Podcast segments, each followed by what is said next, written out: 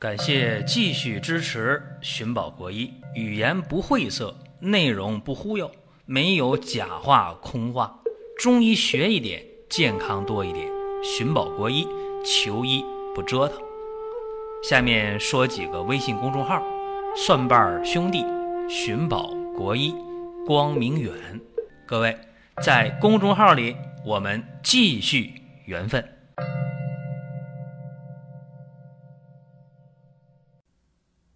今天呢讲打嗝啊，这话题以前好像讲过啊，但是今天呢讲的可能更系统一点。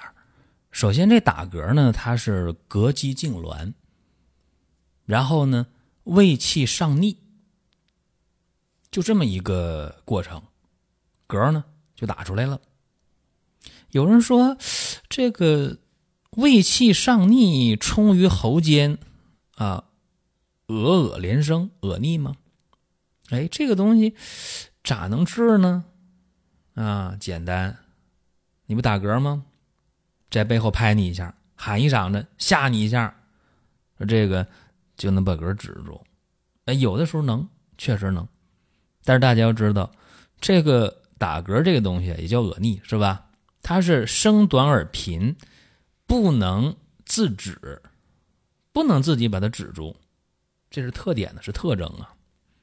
所以说，还得找原因吧。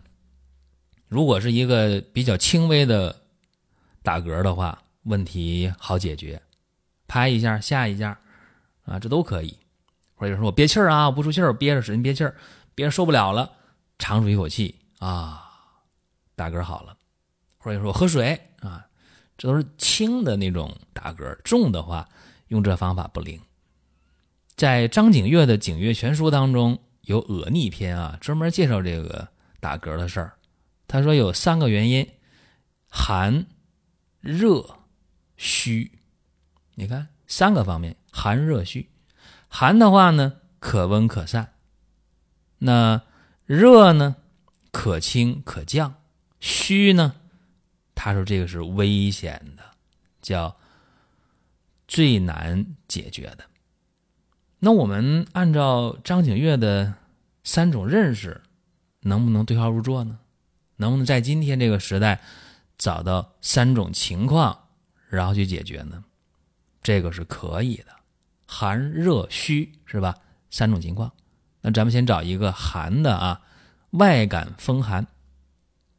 外感风寒呢，出现了咳嗽、咽喉发痒，然后。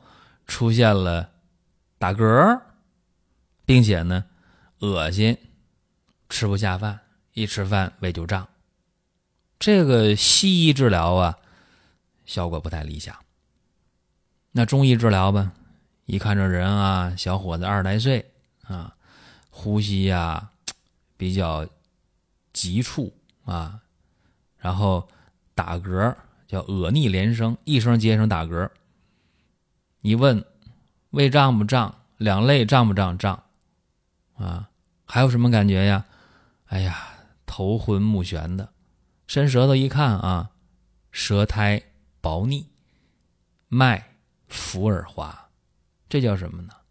外感风寒，啊，气滞痰阻，那怎么办？外感的风寒嘛？那就解表呗，不有痰吗？有气滞吗？就解表化痰，降逆止恶，止恶逆就可以了。用什么方法呢？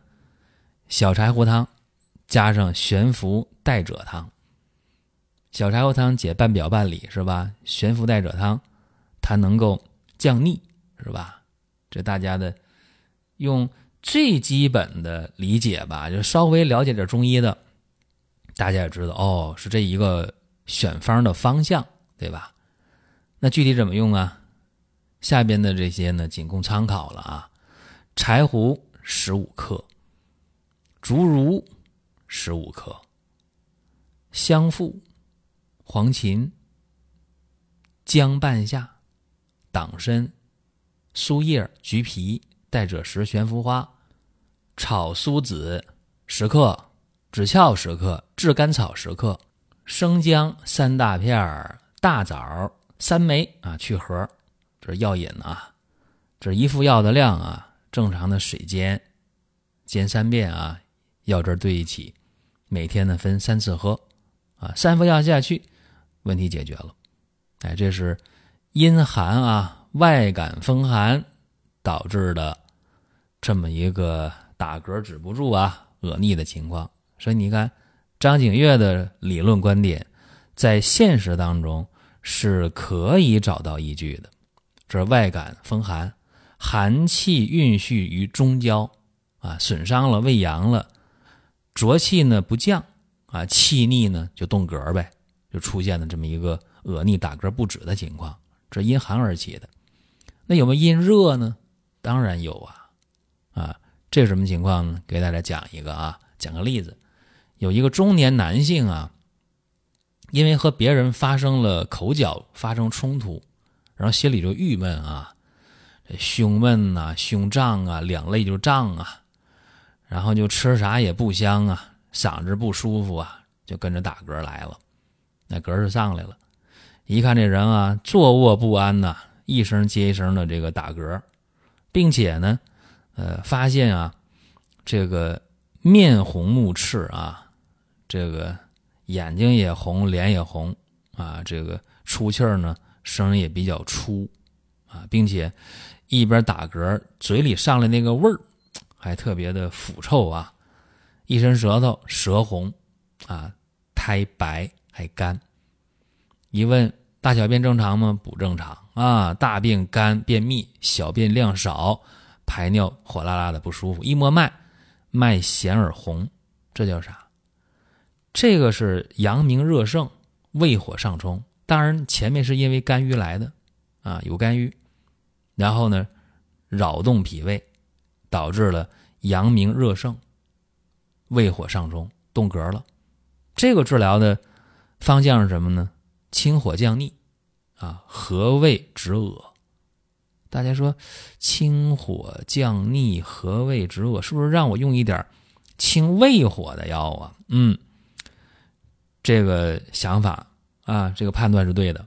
用什么方法呢？黄连汤加减啊，黄连用十克，这量不小了。姜半夏十克，太子参十克，生姜十五克，竹茹十五克，代赭石十五克，炙枇杷叶十五克，炒苏子十五克，橘皮十五克，小茴香十五克，木香十克，枳实十克，甘草十克。然后啊。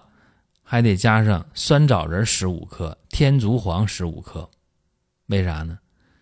让他睡眠得好，让他心得不烦，啊，这加这两味药，六副药下来，舒服了啊，高兴了啊，三副药下来就不打嗝了。其实啊，六副药下来，哪哪哪都舒服了，睡眠也好了，心情也好了，胃也不胀了，嘴里呢也没有这臭味了啊，非常好。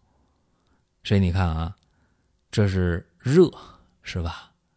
啊，寒型、热型都行。那虚行不行啊？可以呀，对症就可以。这个热是怎么来的呢？刚才给大家分析了，是吧？肝郁影响了脾胃，脾胃呢在这运热，是吧？导致阳明热盛，胃火上冲嘛。那说这个虚，张景岳的原文讲啊，说虚这事儿不好治啊，我。我没说原文，我翻译成现代的话啊，就是虚虚症啊导致的这个恶逆打嗝最难治疗，最为凶险啊。那么咱们就看一下是这样吗？给大家讲一个例子啊，这是一个心虚型的心血虚导致了脾肾阳虚这么一个例子啊。这是一个五十多的男性。就是平时啊，这体格就比较弱啊，然后打嗝，打嗝到什么程度呢？打嗝到缺氧了，胸闷气短，缺氧了，冒虚汗了，这到医院去吧，啊，到医院去看，用补药啊，补了一个礼拜没见好。这病人什么情况了？已经啊，脸色发白，面色无华嘛。食少困倦，啥也吃不下，乏累，啊，话都不爱说了，没劲儿，特别疲惫，躺那就想睡觉，手脚都发凉啊，这情况挺危险。一摸脉啊，脉细弱啊，一伸舌头，舌淡苔薄白，这什么情况啊？